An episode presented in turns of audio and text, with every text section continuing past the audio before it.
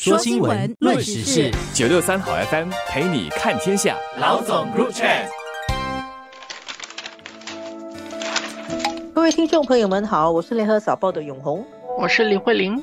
一月十三号就会举行的台湾大选，十三号他们是会有三个东西选，一个是选下一任的台湾总统，然后他们还会选立法委员。台湾有很多区，每个区选自己的立法委员，还有一个叫政党票，根据政党票就会每个政党得到多少票就会分到几席不分区立委。当然，大家最多人关心的这个还是台湾总统的选举啦。稍稍有看一下早报的新闻的，大概都知道这。次是三咖三角战，三咖都就是蓝绿白，民进党、国民党跟民众党三方人马抢到了总统呢，其实就是等于得到了执政权啊。刚好最近我跟慧玲不约而同都先后去到台北，有一些感想吧。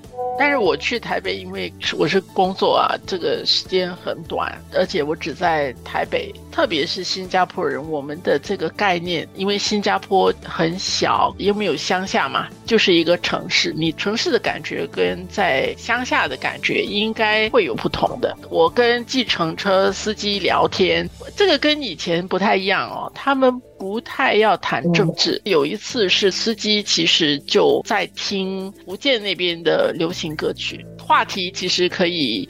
去到两岸的这个课题，但是他一点谈这个的兴趣都没有，他只谈他的家乡。另外一次坐的计程车，他好像在听古典音乐。我我不喜欢直接问他们关于选举，但是你旁敲侧击很难说把他带到 这个话题上。我这些正在举行的这些选战啊，不太要去理会。他觉得他过好他自己的日子就好了。他说他七十岁马上就要毕业了，那么接下来他就准备去回家种种花、种种草。我去的时间比慧玲长一点，我去了嘉义县，去了阿里山，然后来去了台北，我去了地方。但是我的感觉跟慧玲一样，其实我觉得普通的民众是不关心政治。然后我在餐馆里面，因为没有游客。只有我一个人在一个大餐馆里面吃饭，他们也不愿意谈政治，他就没有兴趣。然后包括我住在民宿的老板啊，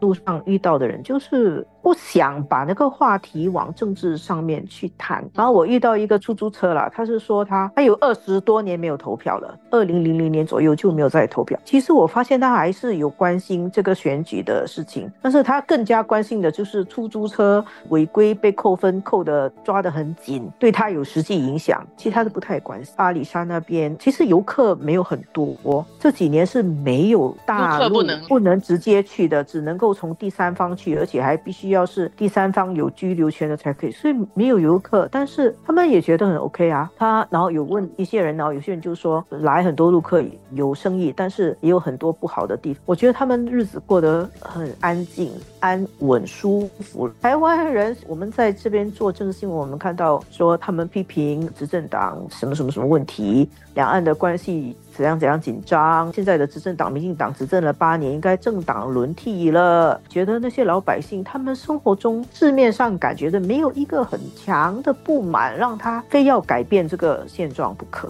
我觉得精英阶层就是我在台北的时候接触到的，他们其实有很强的这个焦虑感。包括我们大家一直在谈这个两岸会不会打仗啊，会有一种怎么样的情况？我觉得精英阶层就是你看这些各种的资讯看的很多的这些人，其实是会有这样的担忧，就是希望有所改变，所以他要政党轮替嘛。一般的市民他也有怨言，轮替也不是没有轮替过啊，可能最后。发现，其实轮替之后也没有他们理想中的那样。政治它还是有它各种各样的问题，各种各样的情况，并不是你一个说政党轮替它就能够解决的问题。